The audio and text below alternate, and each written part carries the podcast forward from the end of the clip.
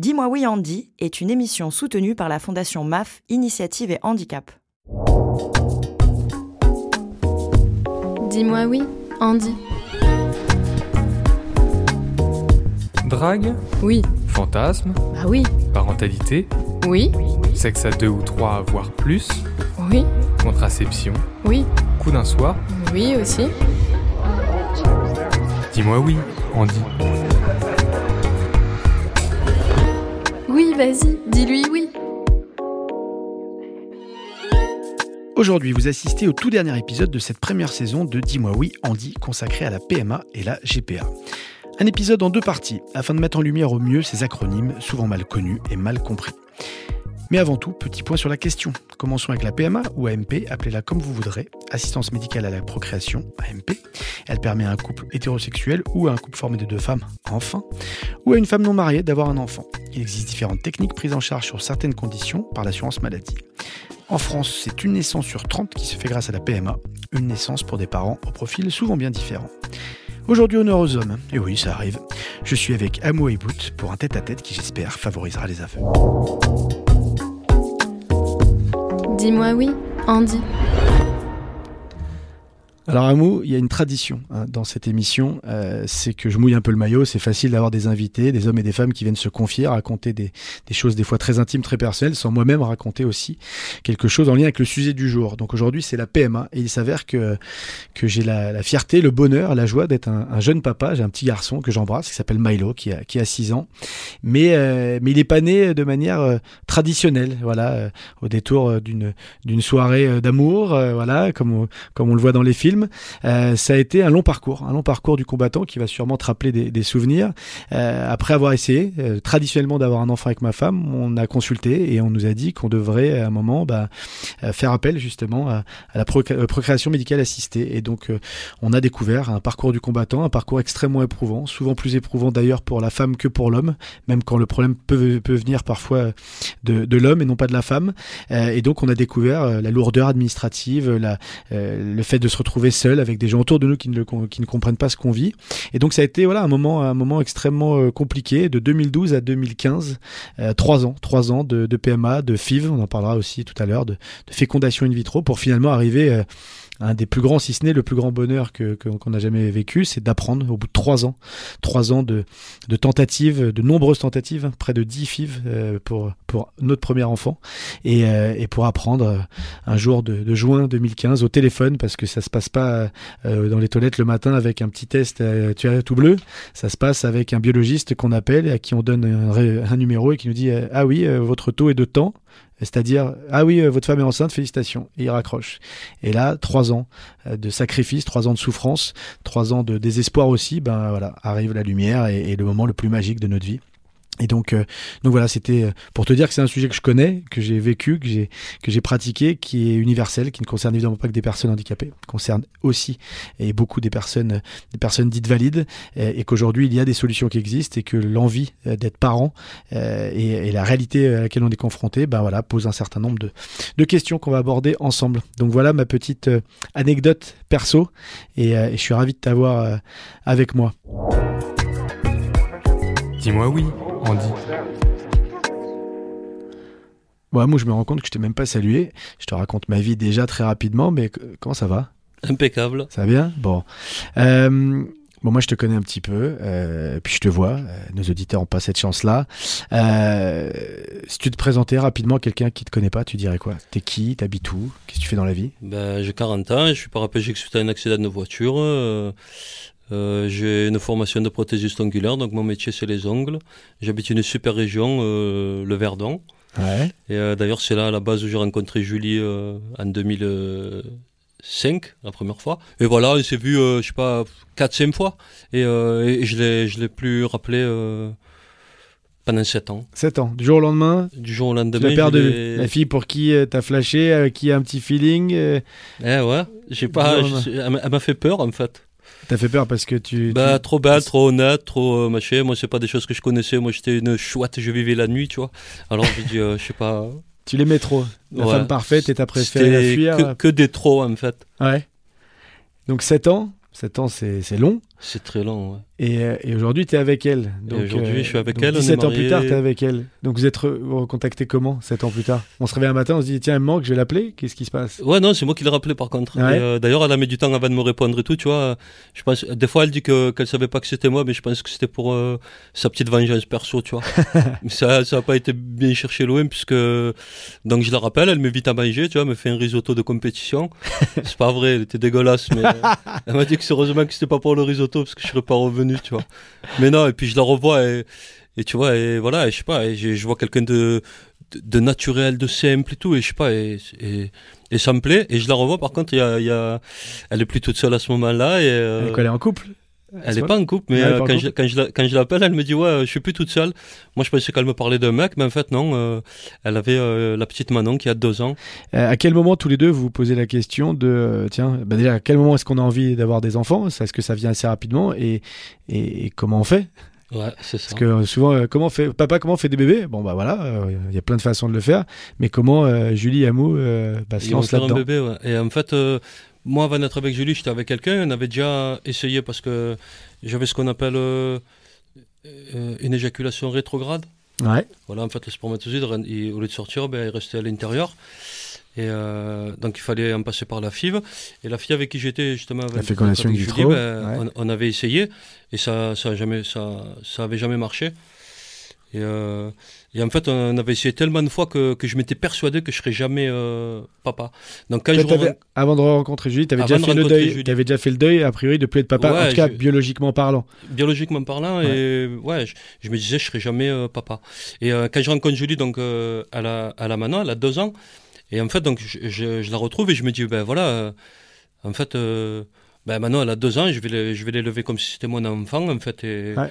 Et ce sera mon enfant de toute façon et, et voilà et en fait au bout de deux ans ben je sais pas, à un moment donné, on s'est dit, tiens, euh, Julie, elle connaissait pas la fille, parce qu'elle avait eu Manon euh, naturellement. Ouais. Moi, je connaissais, je savais que c'était Ouais, Tu connaissais déjà Ouais, un peu ce parcours-là. Galère psychologiquement et physiquement, pas pour. euh, Enfin, c'est pas un concours, mais peut-être plus pour la femme, parce que c'est elle qui, qui fait les piqûres, tout ça, et voilà. Oui, donc faut rappeler, c'est qu'il y a une stimulation hormonale qui doit être ça. exercée, donc c'est des injections euh, régulières pendant, euh, la- pendant toute cette période de stimulation hormonale. Euh, et puis ensuite, il y a une ponction, une ponction, donc qu'on soit handicapé ou pas, hein, on le précise à nos auditeurs, hein, la question de la PMA et des, des protocoles sont après varient dans le détail du traitement, mais c'est un peu le même principe.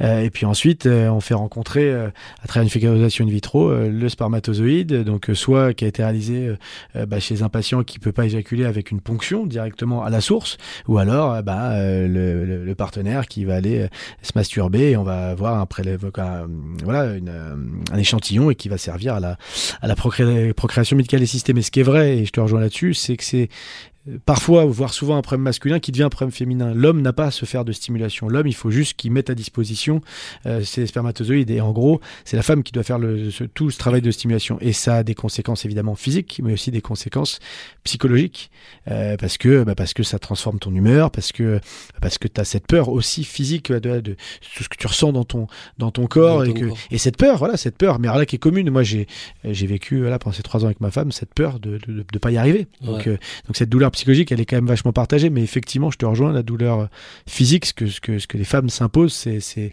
voilà, il faut le il faut bien en être conscient quand même. C'est ça. Et d'ailleurs, il y a, euh, au, au tout début de, au tout début du processus, Ouais. ben, on, on a un entretien avec un psychologue quand même. Et, euh, et voilà, et en fait, avec Julien, je dis, allez, tiens, euh, on va. Elle, elle connaissait pas du tout et on, et on essaye. Et en fait, elle a, elle a, donc, euh, elle a une première piqûre pour lui bloquer l'ovulation.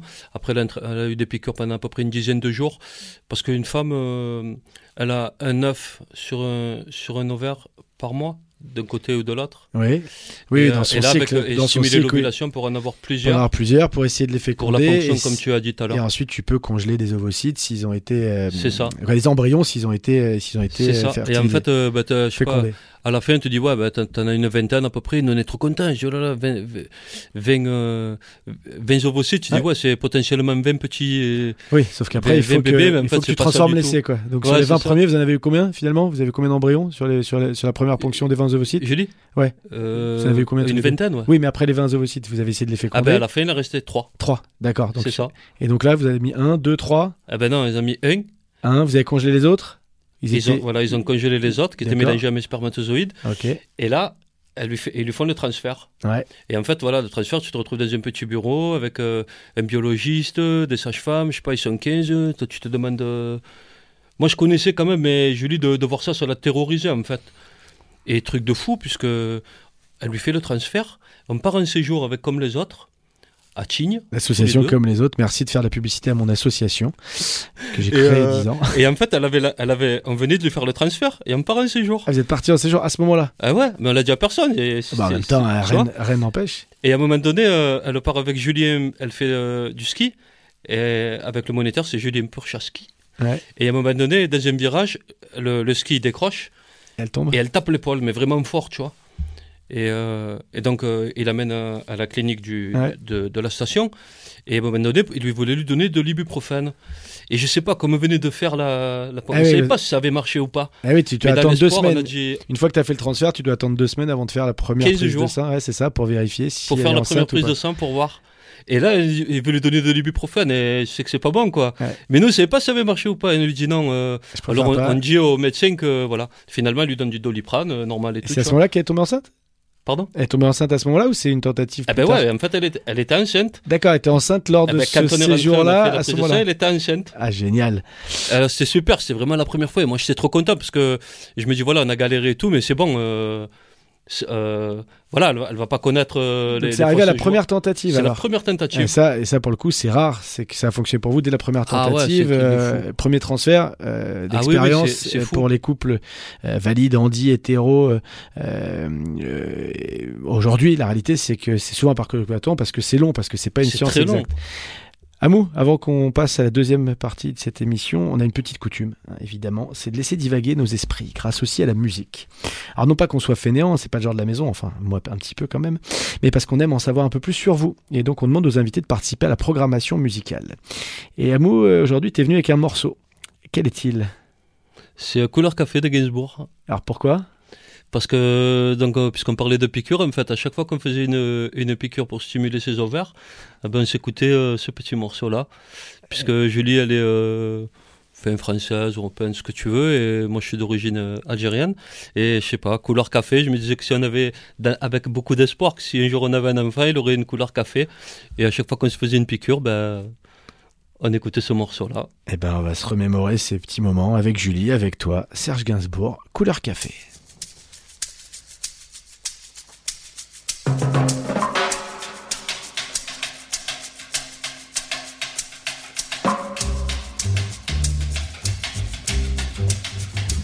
J'aime ta couleur café, tes cheveux café, ta gorge café. J'aime quand pour moi tu danses, alors j'entends murmurer tous tes bracelets, jolis bracelets. À tes pieds ils se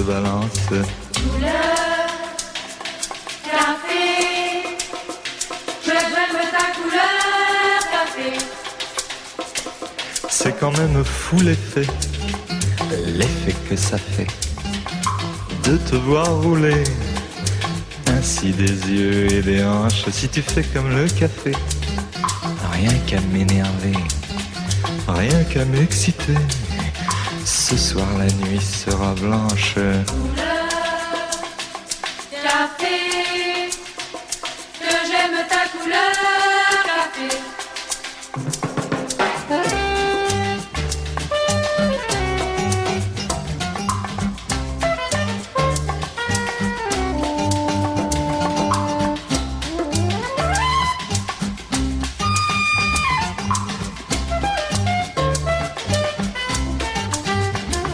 L'amour sans philosopher, c'est comme le café, très vite passé. Mais que veux-tu que j'y fasse? On en a marre de café. Et c'est terminé. Pour tout oublier, on attend que ça se tasse.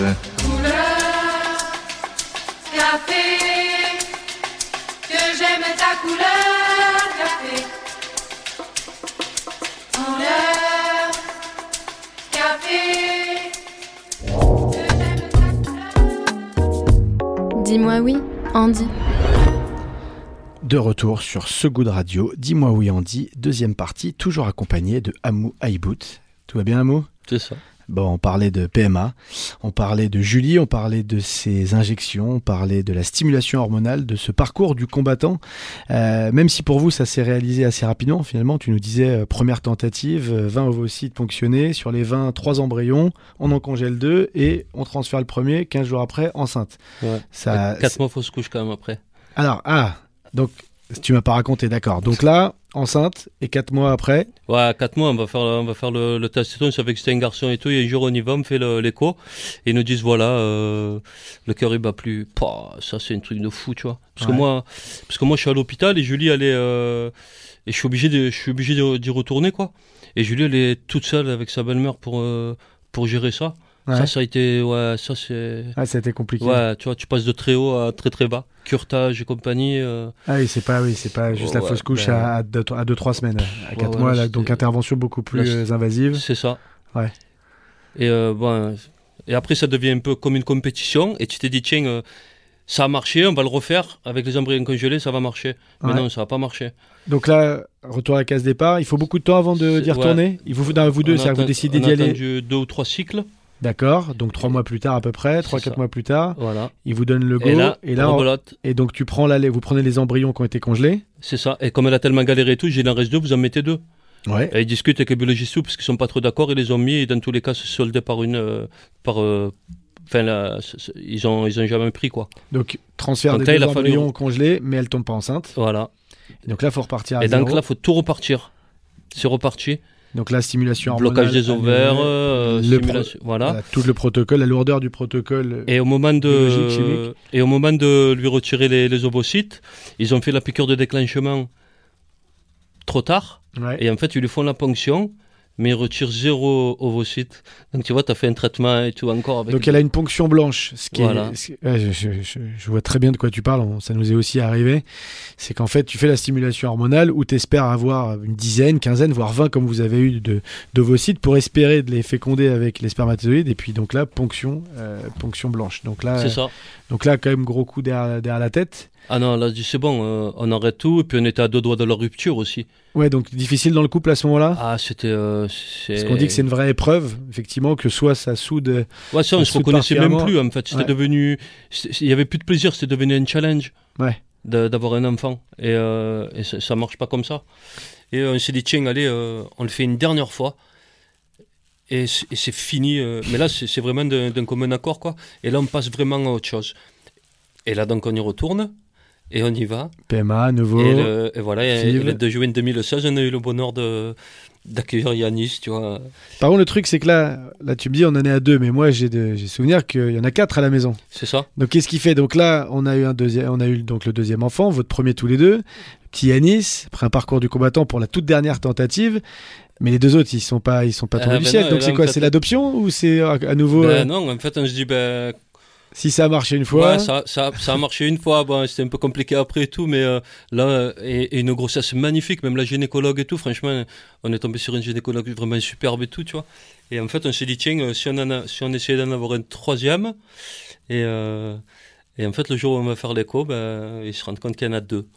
Ah bah voilà, bah ça, ça, c'était pas drôle sinon. Ah, ouais, tu vois. Là, par contre, le transfert d'embryon, il y en avait, vous en avez mis un Eh seul? ben, en fait, euh, il, y en avait. Sur, sur tous les ovocytes, ils ont pu en extraire deux. Ouais. Et elle a dit, il y en a un qui est très beau, un Ouais. embryon qui est très beau, et un qui est fragmenté. Ouais. Et on lui dit, mais le fragmenté, vous allez me faire quoi? Il dit, ben.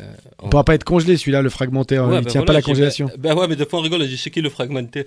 Et en fait, et elle nous dit, ben, si, si vous allez l'éliminer, euh, je sais pas, ben mettez-le. Ils en discutent avec les biologistes, tout ça. Mais vraiment, il a pratiquement aucune chance de. Et en fait, euh, il, il transfère les deux, et en fait, les deux, ils prennent. Un garçon et une fille, Sarah et Riyad. Ça, Riyad, qui Ils ont naissent 3 ans aujourd'hui. 4 ans aujourd'hui. Ouais. Donc 4. 3 et avec maintenant 4. Ouais. 4 enfants à la maison. Ouais, c'est ça. Julie Hamon, Ben, de quatre tout seul, je suis enfants. passé à 3, et toi, c'est sur. euh, et de 3 à 4, et de 4 ben, à 6. Et on s'arrête là ou Ah non, voilà, c'est bon. C'est bon? Ouais, d'ailleurs, si on avait eu des jumeaux d'entrée, je crois qu'on n'aurait pas, pas réussi d'en avoir un troisième, vraiment.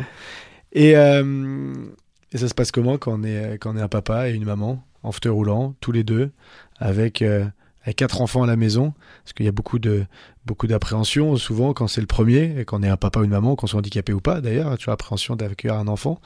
Mais, euh, mais ce qu'on a un peu, ce qu'on a plus peur quand on est en fauteuil roulant, euh, où, où tu l'abordais euh, avec le même sourire, optimisme que tu as de, Ouais, non. depuis le début de l'émission. Non, non, je- franchement, plus peur, non, euh, pas du tout, tu vois. Parce que moi j'étais effrayé, je te dis ça parce que là c'est ma façon de finir ma thérapie. Moi j'étais effrayé, j'avais aucune idée de ce que c'était d'être un papa en fauteuil Ouais. pour m'occuper seul d'un enfant. Mais, mais bon, écoute, t'es pas obligé, hein, si toi c'est très non, bien mais c'est passé. ça. tant Mais, mieux. mais en plus, j'avais, j'avais, Julie, elle avait déjà élevé Manon toute seule de, de 0 à 2 ans, quoi. Et euh, après, on a eu Yanis, donc on l'avait tous les deux. Mais en fait, moi, j'ai acheté, je sais pas, euh, des, des baignoires par deux, des dodos par dix, euh, des trucs. En fait, j'ai besoin de rien, d'amour, de temps, et euh, ça suffit amplement. Et pour prendre la douche, c'était tellement petit, on le lavait dans le lavabo, euh, tu vois, des trucs euh, comme ça, tu vois.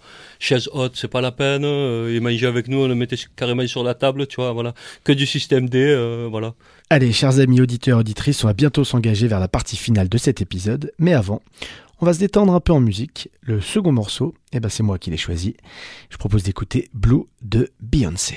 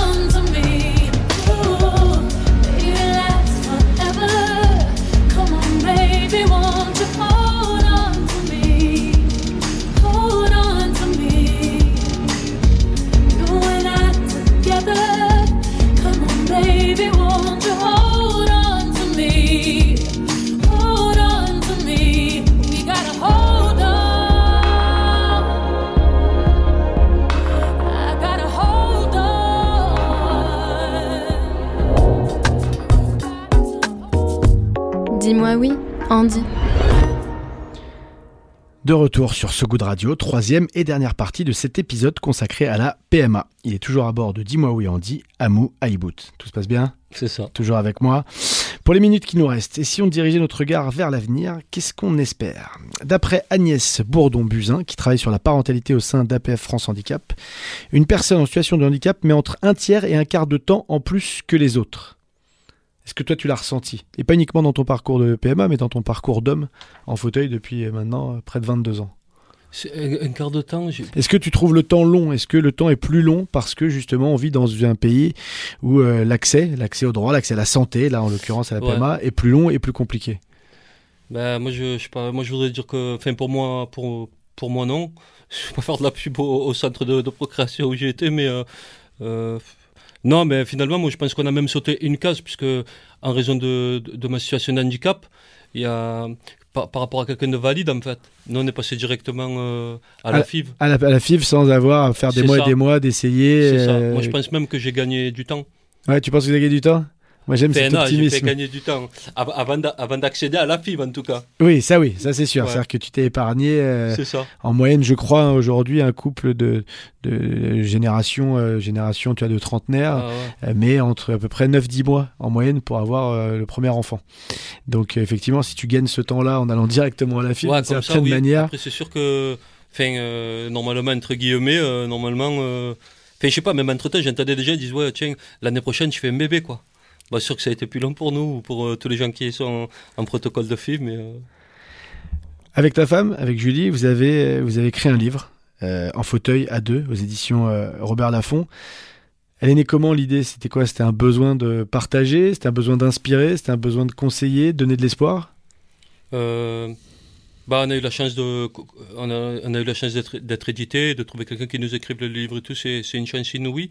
Mais en tout cas, je, euh, je dis, je l'entends souvent euh, dire, nous, on, ne cherche pas à des exemples, quoi que ce soit, parce que chacun euh, vit, chacun vit quelque chose, chacun, euh, voilà.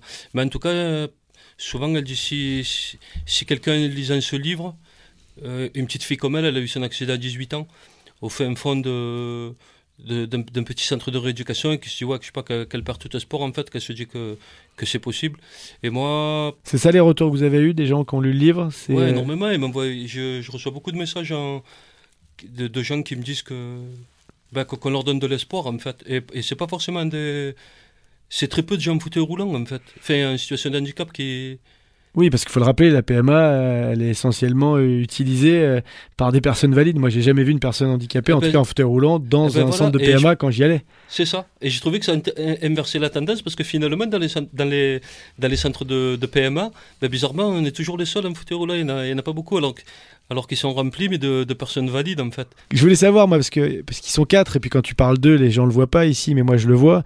Euh, Est-ce que j'ai la chance de t'avoir dans, dans mon studio? T'as les yeux qui brillent, comme un, comme un papa, comme un papa heureux, comme un papa fier. Ils vont comment, les quatre? Et euh, ouais, Yanis, euh, ben, lui, euh, mais finalement, il a 5 ans et demi, mais il est, je sais pas, il est 30 fois plus autonome que moi en fin de compte. et en fait, il faut essayer de, de le canaliser et, et, et comme aux échecs, essayer d'anticiper deux, trois coups d'avance, tu vois, qui, qui pourrait éventuellement faire, tu vois. Toi aussi, ça t'a fait ça quand ton gamin, à l'âge d'un an, il a commencé à marcher, que tu l'as regardé, tu fais ce petit con, il a un an, il marche déjà mieux que moi. Ah, c'est Ouais. fou ça. Avant, j'étais que paraplégique, tu vois. Ouais. Et aujourd'hui, je suis euh, papa. Papa, paraplégique, papa- tu vois. Ouais. Et, pas paraplégique. T'es Ouais, pas c'est paraplégique. Un centre de rééducation, Ouais, mais c'est une syllabe euh, que, pas, moi, que t'as mérité. paramètre, voilà. Et là, je sais pas paraplégique, tu vois. Et J'ai trouvé ça. Eh ben, tu sais quoi, ça fait 22 ans euh, que je suis en fauteuil roulant. C'est la première fois que j'entends le papa paraplégique. J'aime bien. Je pense que je vais, en parler- je vais, je vais la, je vais la sortir à mon fils, à voir comment, comment il la vit.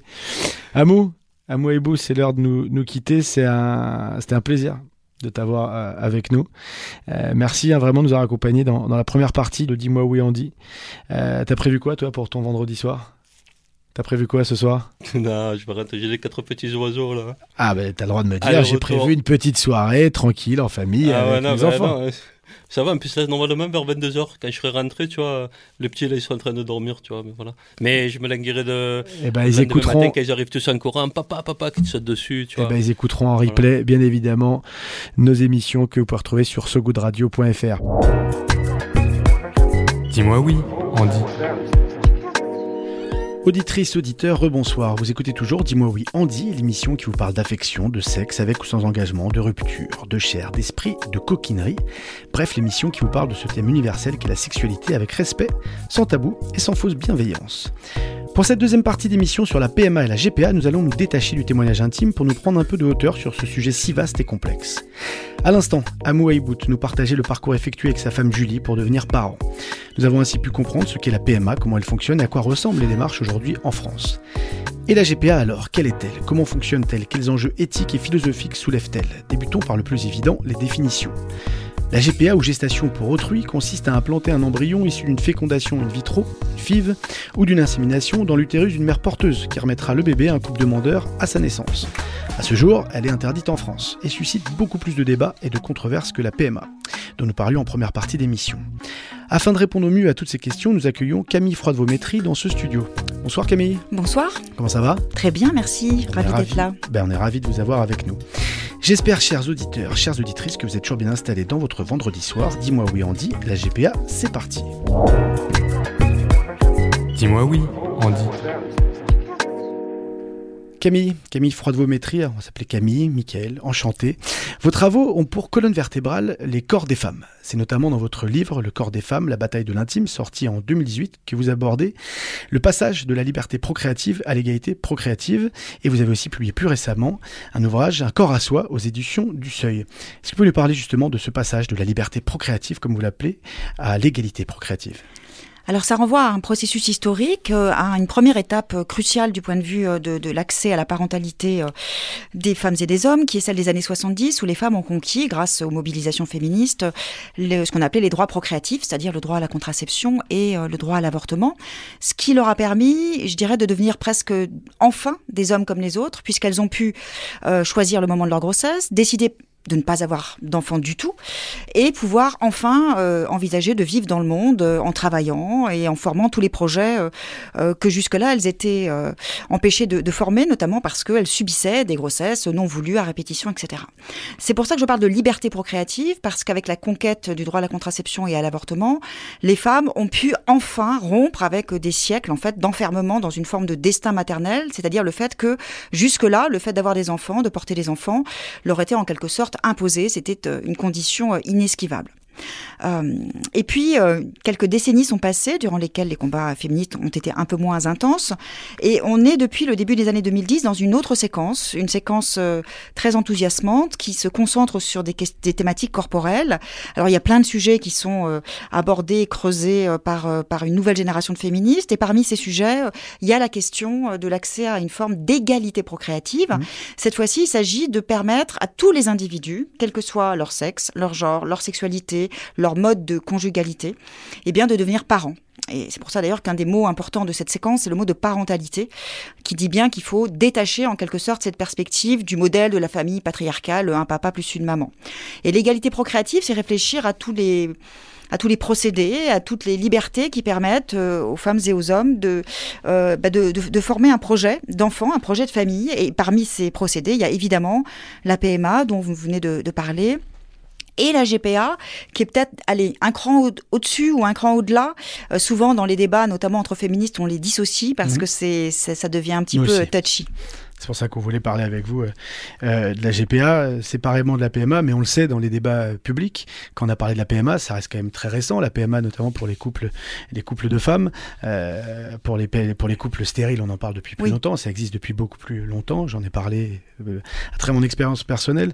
À partir de quel moment la GPA intervient? C'est-à-dire qu'une fois qu'on a fait un parcours de PMA qui n'a pas fonctionné, dans quel cas la GPA intervient?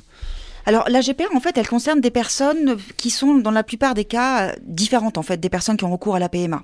Euh, la GPA, elle concerne d'abord des femmes qui, pour des raisons de, de santé, euh, qui souffrent, euh, par exemple, d'altérations utérines, que celles-ci soient euh, gé- génétiques. Par exemple, il y a des femmes qui n'ont pas d'utérus, euh, que ce soit des altérations pathologiques liées à des fibromes ou des avortements spontanés répétitifs. Bref, il y a aussi certaines maladies, et notamment consécutives à, à l'exposition au distilbène, qui forment des, des graves malformations Bref, il y a tout un ensemble de femmes qui, pour des raisons vraiment physiologiques et physiques, euh, ne peuvent pas porter d'enfants. Euh, et donc, ces femmes sont, disons, la première catégorie. Et puis, la seconde catégorie, bien différente, euh, c'est celle des couples d'hommes. Oui. euh, qui souhaitent avoir des enfants et qui, pour des raisons évidentes, donc, euh, cherchent à faire porter euh, ces, ces enfants par une femme qui acceptera d'être une, une forme de, de, de mère de, de substitution, de mère gestatrice pour mener à bien leur, leur projet d'enfant. Donc finalement, c'est des, personnes qui, dans la plupart des cas, ne sont pas passées par des parcours de PMA. C'est vraiment, disons, un parcours assez, assez spécifique. Est immédiat que directement à cause de leur pathologie je parle pas là, je parle pour, euh, pour des femmes qui, Oui. euh, qui auraient les, l'inferti- l'infertilité utérine définitive, des altérations utérines génétiques pathologiques dont, dont vous Mhm. parliez, euh, ou pour des hommes euh, en couple. Euh, directement, on passe, euh, on passe par la GPA, il n'y a pas d'alternative. Alors, y a, si, il y a une alternative qui est l'adoption.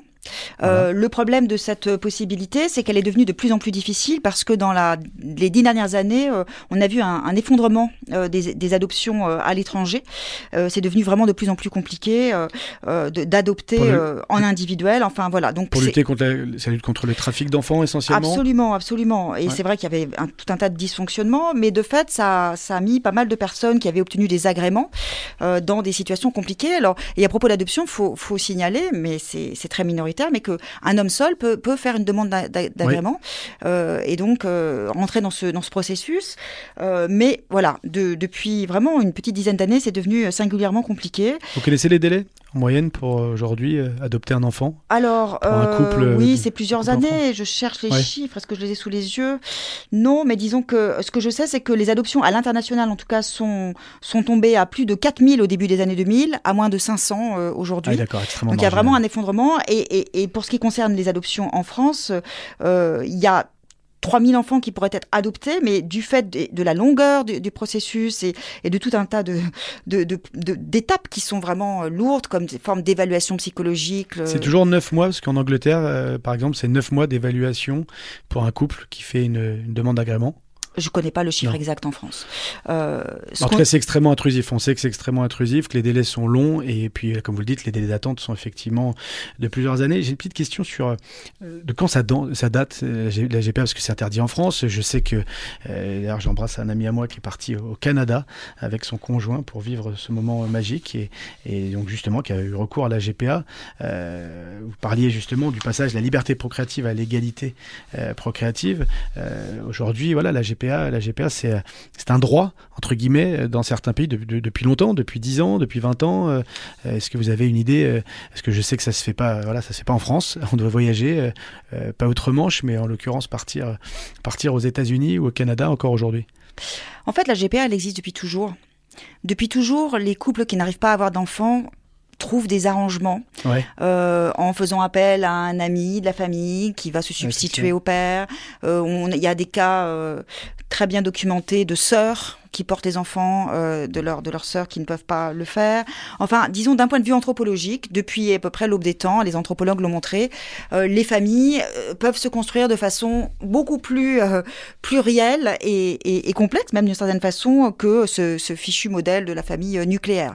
Donc en fait, dans les faits, la GPA a quasiment toujours existé. Le fait de, de, de réclamer qu'elle devienne en quelque sorte une possibilité légale, non pas un droit, hein, parce qu'il ne s'agit pas de réclamer le droit. Est-ce que c'est un droit la parentalité? Est-ce que c'est un droit? Moi, je suis toujours un peu hésitante avec cette idée de droit à, parce que c'est c'est un Mm. axe d'attaque de ceux qui s'y opposent, notamment de parler de droit à l'enfant. Ouais. C'est pas c'est pas un droit, c'est simplement un principe d'égalité, permettre à tous les individus, quelle que soit leur situation, euh, de devenir parents s'ils le souhaitent. Et donc, de fait, il y a des individus qui ne peuvent que recourir à la GPA pour former une famille, et donc on doit pouvoir euh, réfléchir à des dispositifs qui rendent cette GPA, j'allais dire, non seulement éthique, hein, parce que évidemment c'est là que se con- concentre la problématique, mais aussi euh, non patriarcale. Ouais. Sur le versant éthique, peut-être je peux dire, je peux dire Bien un sûr, mot parce sûr, que c'est, oui. c'est en fait euh, la plupart des, des, des oppositions et, et ce qui est frappant, c'est qu'on les observe euh, de l'intérieur même hein, du champ féministe. Il y a quelques grandes questions qui fâchent comme ça entre féministes et notamment cette question de la GPA. Pour euh, certaines féministes, elle renvoie vraiment directement à l'exploitation du corps des femmes. Ouais. Euh, Elle est d'ailleurs souvent le parallèle est fait avec la prostitution euh, pour montrer qu'en fait, dès lors que le corps des femmes est mis à la disposition d'autres personnes, euh, il est il est exploité et, et c'est donc une oppression. Exploitation ne veut pas dire marchandisation. Le parallèle avec la prostitution, il y a transaction financière, la prostitution, ce qui n'est pas forcément le cas, euh, et c'est encadré notamment, je prends l'exemple du Canada que j'ai étudié récemment, il n'y a pas de marchandisation, c'est-à-dire que le corps n'est pas, n'est pas vendu ou loué, et sont remboursés uniquement directement les frais médicaux. Ah oui, mais alors justement, ce serait ça une GPA éthique, effectivement. Mais le problème, c'est que dans bien d'autres cas, et notamment on peut distinguer deux modèles principalement, euh, le, le modèle indien, ce qui se passe en Inde, et peut-être d'une certaine façon aussi euh, en Ukraine, on en a parlé récemment à l'occasion de, de la guerre actuelle et, et de ces cliniques euh, très réputées Ouais. euh, pour, de, pour des processus de, de GPA.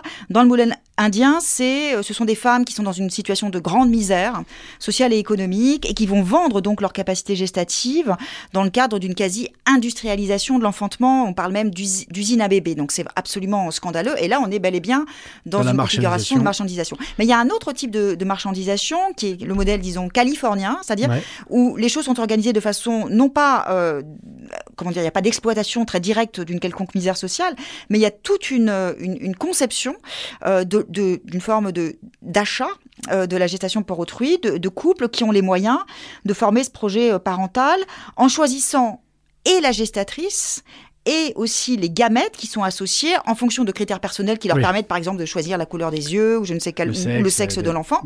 Euh, et moi, tout ça moyennant des sommes astronomiques. Donc, dans le monde aujourd'hui, je dirais quand même, que je- il me semble, hein, je n'ai pas la proportion précise, mais il y a au moins la moitié des processus de GPA qui se déroulent selon ces, ces deux logiques de marchandisation et d'instrumentalisation. C'est ce qui fait que tant de femmes y sont opposées, ça on peut le comprendre. Bon, on, va, on, va, on va en reparler dans, dans quelques minutes. Euh, les fausses couches à répétition peuvent également mener vers le besoin d'une GPA. Euh, en vrai, une femme sur quatre traverse une fausse couche au cours de sa vie. Vous souvenez d'ailleurs dans vos travaux à quel point ce phénomène est encore mis sous silence. Euh, C'était en, en 2018, hein, ce, cet ouvrage. Le corps des femmes, la bataille de l'intime. Est-ce que c'est toujours le cas aujourd'hui? Bien sûr, et, et- mais ce qui me réjouit en revanche, c'est d'observer que dans cette séquence-là de réappropriation de toutes les thématiques corporelles, on observe, alors c'est depuis à peu près deux ans, deux, trois ans, depuis 2018, je dirais, euh, un très très fort investissement sur ces sujets-là. C'est-à-dire tout ce qui entoure la question de la maternité en amont, donc Mhm. tout ce qui a trait à voilà, le processus de, de d'enfantement, de gestation, et puis pendant la gestation, et puis après euh, le postpartum par exemple. Et parmi les phénomènes qui ont enfin été un peu mis au jour, il y a euh, ce, ce phénomène massif, hein, une femme sur quatre, c'est énorme, euh, de alors ce qu'on aimerait bien ne plus appeler la fausse couche. Ouais. Euh, on parle de d'arrêt involontaire de grossesse Ouais. euh, et qui concerne beaucoup de femmes. Alors j'ai eu l'occasion moi d'y réfléchir, notamment parce que dans ma démarche de philosophie incarnée, je, je mets toujours un peu de, de ma propre expérience vécue dans, dans ces histoires et, euh, et j'ai raconté comment moi, j'ai- enfin j'ai j'ai eu quatre, quatre grossesses et Ouais. deux enfants. Donc, c'est-à-dire euh, quatre grossesses, euh, dont deux euh, finalement euh, interrompues avant terme et de façon in- involontaire. Et, et pour les femmes qui le vivent, alors moi j'ai eu la chance de voilà d'a- d'a- d'aller au-delà de ces de ces moments de difficulté. Mais il y a des femmes qui malheureusement ne se sortent pas d'une une forme de enfin voilà de, pathologisation euh, de ces arrêts involontaires et, et- et c'est typiquement euh, des femmes qui peuvent à un moment décider euh, de recourir à, à la GPA. Camille, avant de venir dans ce studio, on vous a demandé d'apporter avec vous la musique de votre choix. Quelle est-elle et pourquoi? Alors c'est une chanson de November Ultra euh, Ouais. qui s'appelle Oni et je l'ai choisie parce qu'elle parle euh, notamment de la du non désir d'enfant. Euh, je crois que c'est toujours très important quand on évoque euh, toutes ces questions autour de la maternité de poser pe- peut-être même en première euh, premier principe que le fait d'a- d'avoir un enfant, c'est une liberté, c'est un choix, et qu'il y a des femmes qui n'en souhaitent pas. Il y a des femmes aussi, c'est ce qu'elle raconte aussi un peu, qui ne souhaitent pas ou plus vivre en couple, et ça, ça renvoie à, quelques-unes des dynamiques contemporaines du féminisme où on voit des jeunes femmes réfléchir sur finalement l'opportunité de, de, de de vivre ou de s'épanouir nécessairement par le couple, c'est-à-dire qu'elles réfléchissent aussi à d'autres modalités affectives, euh, des relations amicales, euh, elles réfléchissent aussi à, faire des pauses dans leur vie sexuelle et amoureuse, et toute cette dynamique en fait où on repense tous les vieux scripts amoureux et sexuels pour les, les dépatriarcaliser, ça me paraît important, donc une chanson qui propose cette liberté-là, ça, voilà, ça me faisait envie. Eh ben merci de partager ça avec nous. Eh ben c'est parti, Honey by November Ultra sur So Good Radio.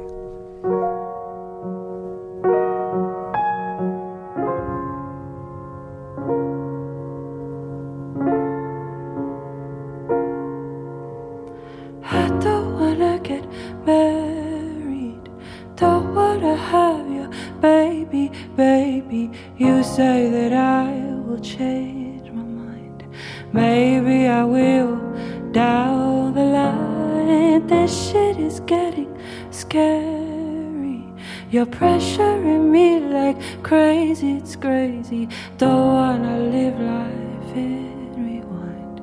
Having my future lay behind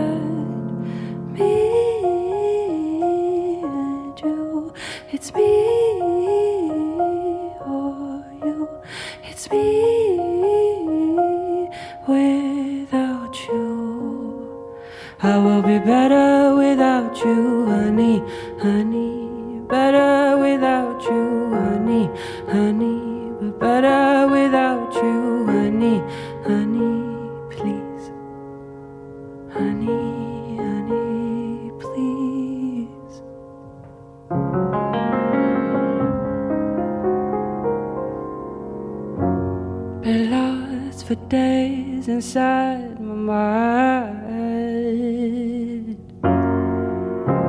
Can't find a way to work it out. Cause I don't really want us to. But I don't really want us to break. Yeah, I can't let you go so soon. Even though I know there is no future for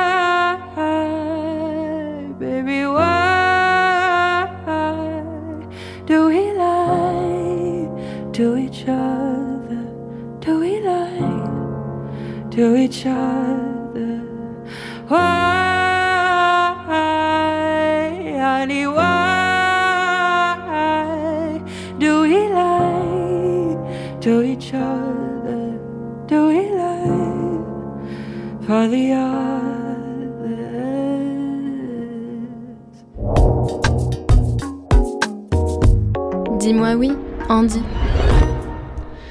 Vous êtes toujours sur So Good Radio et vous écoutez Dis-moi oui Andy sur le thème de la PMA GPA. Camille, merci pour ce partage hein, de ce magnifique morceau de November Ultra Honey. Euh, après avoir tenté de définir les contours de la GPA telle qu'elle existe aujourd'hui, attaquons-nous dès maintenant aux nombreuses controverses qu'elle engendre. On a abordé un tout petit peu ça en fin de première partie, mais on va rentrer un peu plus dans le vif du sujet. À ce jour, en Europe, les pays qui autorisent la GPA sont le Danemark, les Pays-Bas, la Grèce et le Royaume-Uni. Elle est tolérée en Belgique. En France, la GPA est interdite par la loi bioéthique promulguée en 1994 et révisée tous les 7 ans. Celle-ci concerne donc la GPA, mais aussi la PMA, les dons du sang et d'organes. Qu'est-ce que vous portez comme regard sur euh, cette loi, Camille? Ah, ça a été une loi tellement, comment dire, tellement compliquée. C'est-à-dire qu'il y a eu euh, plein d'allers-retours entre l'Assemblée nationale et le Sénat, beaucoup de mobilisation, beaucoup de résistance. Euh, un des enjeux centraux, c'était l'accès de la PMA à toutes les femmes, c'est-à-dire à la fois aux couples de lesbiennes, mais aussi aux femmes seules. C'est important de parler aussi Oui. des femmes seules. Euh, c'était une promesse de, de Hollande, non tenue, qu'a récupéré Macron, et il s'en est fallu vraiment très peu pour qu'elle ne passe pas. hein. Il a fallu euh, beaucoup de mobilisation, et c'est tout à, tout à la fin de son quinquennat. euh, que finalement euh, cette, cette loi a été votée et c'était vraiment un, ouais, une, une épreuve. hein. Il, y a des, il y a des femmes pour qui ces années qui passent sont des années euh, cruciales et qui se sont retrouvées vraiment euh, voilà comme comme comme oubliées. Euh, et puis ce que j'ai observé aussi, mais ça évidemment c'est pas une surprise, hein, c'est que la question de la GPA elle a d'emblée été écartée. C'est-à-dire que Ouais. c'était d'ailleurs bon un peu stratégique aussi d'un point de vue politique pour les pour celles qui portaient la, la PMA pour toutes que de dire voilà faire passer, voilà faire passer c'est pas la même chose, on laisse ça de côté parce que sinon ça rendait vraiment les combats bien trop compliqués. Ce qui est ce qui est en jeu aujourd'hui effectivement, puisque comme vous l'avez dit, il y a des pays comme le Canada, mais aussi la Puis il y a plusieurs États américains aussi qui qui autorise une, une GPA éthique, c'est-à-dire une GPA qui circonscrit euh, les sommes versées à la mère euh, gestatrice euh, aux frais médicaux et aux frais liés à la grossesse elle-même. Donc on est c'est juste ça pour vous. La GPA éthique, c'est vraiment sur, c'est pas sur l'exploitation du corps, puisqu'il y a un principe aussi de liberté, d'exploiter et de son propre corps librement, mais, mais, mais vraiment la marchandisation du corps. Pour vous, c'est ça, c'est-à-dire que le principe de départ de la GPA éthique, c'est qu'on on ne donne pas d'argent. Voilà, c'est vraiment le, c'est le socle. C'est vraiment, mais c'est le socle, j'allais dire minimal, parce qu'après, je pense qu'il faut pousser un la réflexion pour aller jusqu'à ce que j'appelais une GPA non patriarcale, c'est-à-dire montrer comment finalement nous avons une conception de la, mater- de la maternité ultra traditionnelle. Et mère, celle qui a porté l'enfant, ou à la rigueur, et mère, celle qui l'a allaité. Euh, il faut, il faut transformer cette, euh, cette conception de la maternité pour imaginer que la mère d'intention dans la GPA, donc c'est la mère qui, qui, qui, qui, re- qui recourt à une, à une procédure euh, de GPA, la mère d'intention, elle va cheminer durant toute la grossesse de la mère de substitution. Hein, je préfère dire Mhm. ça plutôt que mère porteuse, c'est pas très joli. Bon, mère de substitution, on peut dire aussi mère gestatrice. Ouais. Tant et si bien que d'une certaine façon, c'est une, une grossesse collective. Euh, Il y a un pays qui est à la pointe de ces questions, qui est Israël, euh, à propos duquel il y a eu pas mal d'enquêtes sociologiques, et j'ai trouvé euh, euh, un, un compte-rendu d'expérience vécue par une, une mère de substitution qui disait euh, Nous sommes enceintes. Nous, nous attendons un enfant, c'est-à-dire qu'il parlait de façon collective. C'est-à-dire que ce, que ce que ça nous invite à faire, et c'est un- un- intéressant, je trouve, c'est de, de, de réfléchir à quelque chose qu'on pourrait appeler peut-être le don de gestation, c'est-à-dire une démarche purement, alors euh, non rémunérée, ça va de soi, mais au-delà de la non-rémunération qui, qui relève d'une forme de, de volonté altruiste d'aider un couple à, à avoir un enfant. Mais la, la compensation, parce que la réalité, c'est qu'une grossesse, une grossesse euh, vous empêche, au bout d'un moment, peut vous empêcher dans l'exercice notamment d'un- d'une activité professionnelle rémunérée. Et donc, euh, euh, on parlait euh, tout à l'heure, on a parlé de l'Inde, où il y a des femmes qui, qui, Mhm. qui, qui sont dans des grandes situations de pauvreté, et qui vont donc là marchandiser Oui. justement leur corps. On interdit donc à ces femmes-là, pour justement favoriser une GPA éthique, de, de compenser, pas de rémunérer directement, mais de trouver finalement un juste milieu entre des couples et, qui pourraient se permettre de faire de la gestation pour autrui euh, et, pour d'autres qui ne pourraient pas parce qu'en fait le couple doit travailler et, subvenir aux besoins de la famille. C'est très important ce point parce que ce que ça montre aussi, c'est qu'il y a, qu'il y a beaucoup d'inégalités dans l'accès aussi euh, à la parentalité d'une certaine façon. Ouais. Parce qu'aujourd'hui, euh, les couples qui peuvent aller à l'étranger euh, pour mener à son terme un- un- une, une procédure de GPA, évidemment, c'est des couples qui en ont les moyens. Donc ça laisse de côté ben, tous les autres. Et donc c'est pour ça que je trouve important de, de redéfinir la GPA et de se dire, parce qu'elles existent, hein, il y a eu des enquêtes auprès des femmes gestatrices pour savoir pourquoi elles le faisaient si elles n'étaient pas payées. Qu'est-ce qui les motivait finalement? Ce qui revient le plus souvent, Oui, c'est deux choses. C'est vraiment la volonté purement altruiste d'aider un couple à accéder à la parentalité parce que c'est des femmes qui, qui ont aimé ça. Et puis l'autre raison, c'est des femmes qui aiment le fait même d'être enceintes. Euh, Oui, et qui a, a ça existe, des femmes qui adorent cette condition et qui, euh, euh, ayant deux, trois, peut-être même plus d'enfants, euh, ne- n'en souhaitent pas davantage, mais qui souhaitent euh, faire bénéficier une autre femme de cette capacité que elles vivent avec bonheur. Donc on on peut tout à fait le concevoir dans cette perspective et c'est là que qu'on pourrait parler de, de don de, gestation. euh, en, évoquant, voilà, en réfléchissant cette, cette démarche vraiment comme euh, toute une, une- histoire familiale où il y a euh, l'une de ces mères gestatrices se définissait elle-même comme la nourrice du fœtus, c'est-à-dire elle disait c'est comme si j'étais en amont durant la période de gestation euh, euh, la babysitter ou la nourrice du, bébé. Simplement, je prends le travail un petit peu plus en amont, mais c'est la même chose, c'est-à-dire que je le fais pour une autre mère avec la volonté de, lui faire vivre ce bonheur d'être mère. Est-ce que dans ces pays-là, on parlait du Canada, des États-Unis, vous parlez d'Israël que que vous, euh, prenez en exemple, est-ce qu'il y a un suivi euh, psychologique pour, euh, pour la, mère porteuse justement, pour la mère gestatrice? Oui, alors en fait, souvent, ce qu'on évoque, le, pour ce qui est du suivi psychologique, c'est c'est un point qu'on n'a pas encore évoqué, c'est les questions qu'on se pose sur la santé psychique future des enfants à naître. Oui, oui, Qu'est-ce c'est que, un- qu'est-ce que ça fait d'être né d'une mère qui n'est pas sa, enfin d'une mère gestatrice donc euh, qui n'est pas sa, sa mère? Bon, Euh, là aussi on a des enquêtes euh, qui concernent aussi euh, les enfants nés tout simplement par GPA hein, Ouais. parce que c'est, un sujet important. Le et, et elles sont unanimes. hein. Enfin je veux dire il y en a des centaines et des centaines. C'est vraiment massif comme conclusion. Les enfants nés de PMA ou de GPA n'ont pas moins ni plus de troubles psychologiques que, que les autres. Et ça c'est Ça, une- c'est important de le rappeler. bien sûr parce que c'est une absolue certitude. Parce que, parce que qu'est-ce qui fait aujourd'hui entre autres choses, que le débat n'est même pas lancé dans notre société? Là, on parle de pays qui sont nos voisins, des démocraties euh, éclairées comme, comme la nôtre. Qu'est-ce qui fait qu'en France, on est incapable d'avoir même un débat? C'est-à-dire on, est, on en est très très loin aujourd'hui de que la GPA existe en France. Et donc, euh, et donc il y, a, il y a évidemment toute cette partie-là, c'est la protection de l'enfant. C'est pas C'est uniquement ça. la vision de la famille dont on a beaucoup entendu euh, à l'occasion du mariage, euh, du mariage pour tous, la manifestation, quoi, la manif pour tous euh, dénonçait justement que la famille, euh, la famille traditionnelle elle s'effondrait. Il y a en tout cas toute cette, tous ces fantasmes euh, autour du fait que, Ouais. que, que les enfants vont être, vont développer des pathologies la plus élevée ou différentes en tout cas que des enfants qui seraient nés de, de, de, de couple et de, et de conception traditionnelle. Oui, notamment, c'est un, un argument très fort dans le champ de la psychanalyse, Ouais. où on entend cette idée, euh, cette crainte, en fait, qu'un enfant qui naît, euh, qui est séparé de sa mère gestatrice pour être élevé par une autre mère, euh, subit un, un traumatisme dont il ne se relèvera pas, ou en tout cas qui produira des effets durables. En fait, on s'aperçoit que dans les processus de GPA, la séparation, elle, elle, elle, elle survient pas le jour de l'accouchement. La, la- la séparation, elle est là dès le début, puisque c'est le propre même de la démarche. Et donc la mère gestatrice, et c'est ce qui se passe notamment euh, euh, en, en Israël, où on voit les mères euh, d'intention qui accompagnent toute la grossesse, qui vont à tous les examens de santé, qui sont là même le jour de l'accouchement, où c'est le père aussi d'intention qui va couper le cordon ombilical. Enfin, il y, a de- y, a, il y a plein de procédés qui permettent d'impliquer les parents d'intention dans l'accouchement, dans un, un processus de GPA, et, et, et, qui, et, qui- et qui montre aussi que finalement, c'est important de le penser. La parentalité, euh, c'est pas le fait physique euh, de porter un enfant. La parentalité, c'est le fait d'accueillir Oui. un bébé et de le et de le comment dire de le faire naître à la vie psychique, c'est-à-dire par la reconnaissance que procure le regard aimant qui se pose sur lui.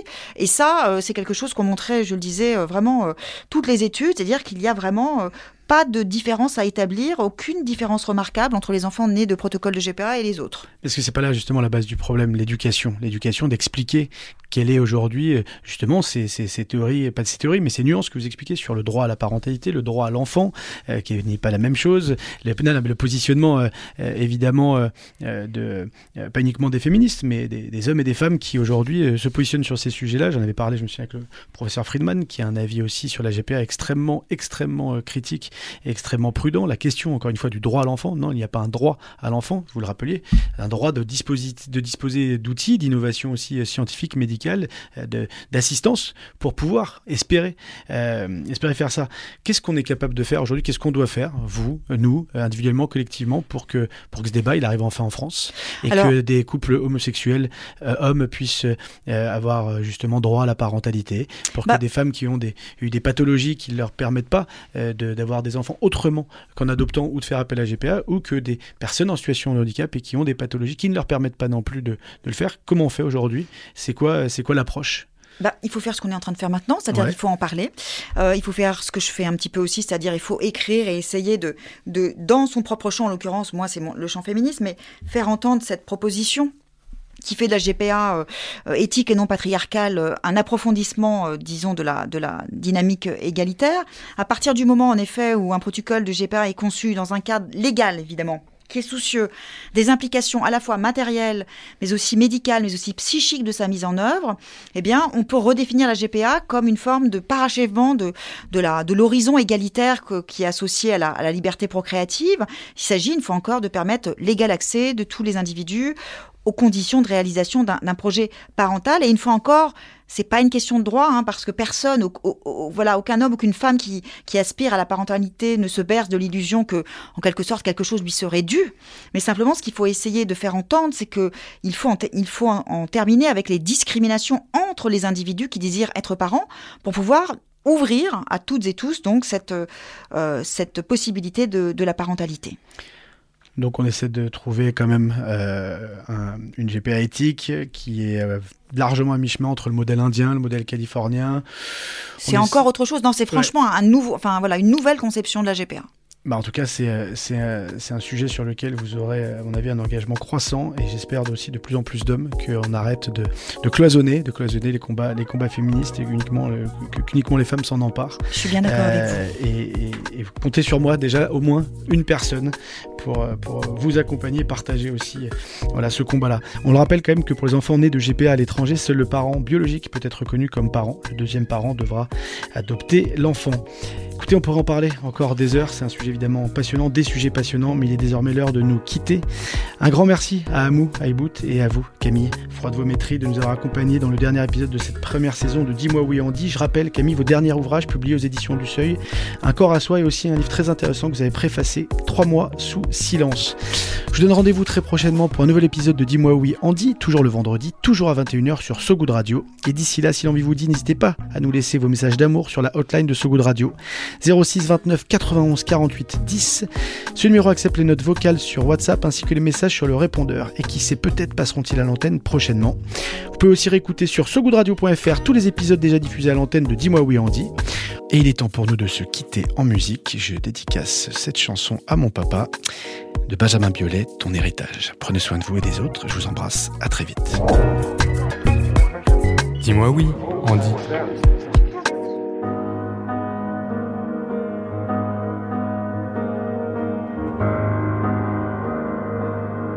Si tu aimes les soirs de pluie, mon enfant, mon enfant, les ruelles de l'Italie et les pas des passants, l'éternelle litanie des feuilles mortes dans le vent qui pousse un dernier cri, crie mon enfant.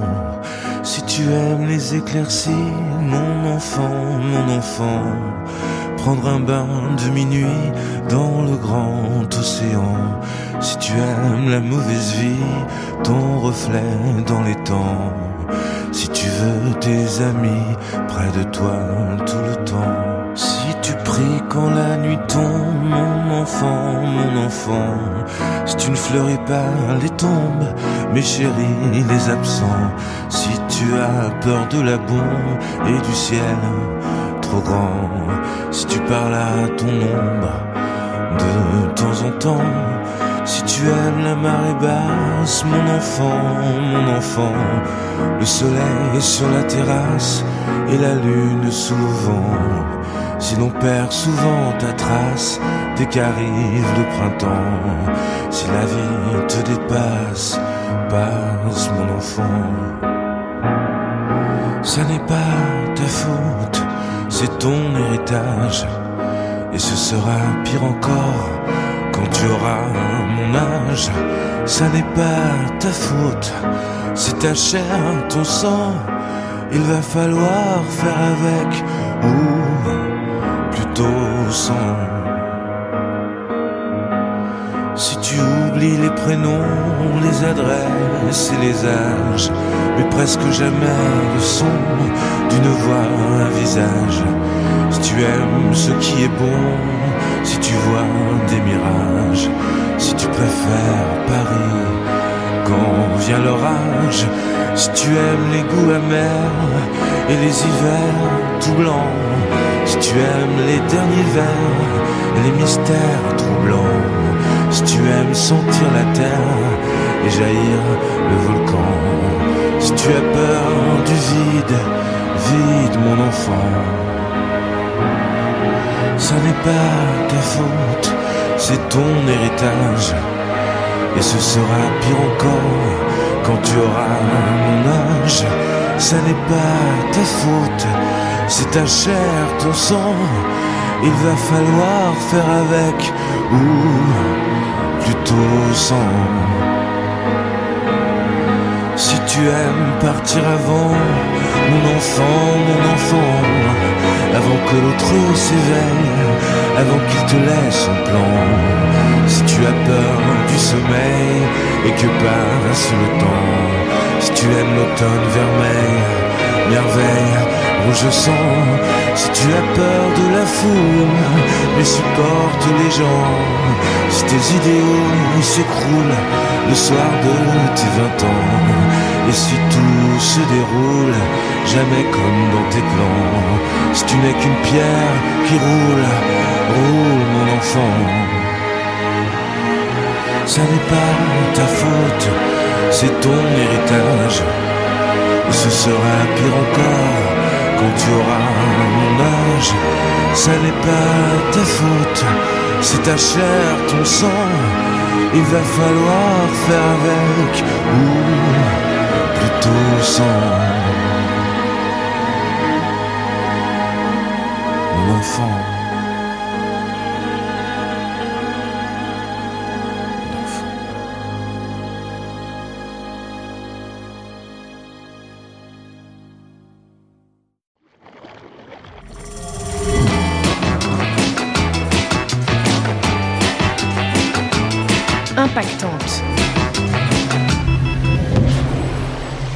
Salut à toutes et à tous. Je suis Laura Gazal et je vous invite à découvrir Impactante, des chroniques modestement positives. Impactante, c'est le podcast du ventre mou de l'écologie. Celles et ceux qui sont souvent pris au piège de leurs propres contradictions, qui veulent bien faire, mais sans trop bouleverser leur quotidien. En bonne maman active, un poil débordé, j'en fais partie. Mais j'ai vraiment décidé de m'améliorer. Alors dans chaque épisode, je teste de nouvelles expériences pour apporter ma petite pierre à l'édifice. Fabriquer ma lessive maison, lire le rapport du GIEC ou encore faire une maraude. Je les partage avec vous sans filtre, avec mes petits tops et mes gros flops. Mais toujours avec recul et autodérision. Bref, impactante, c'est essayer de sauver le monde modestement. Très modestement. Retrouvez-moi sur So Good Radio et sur toutes les bonnes plateformes de podcast. Bonne écoute!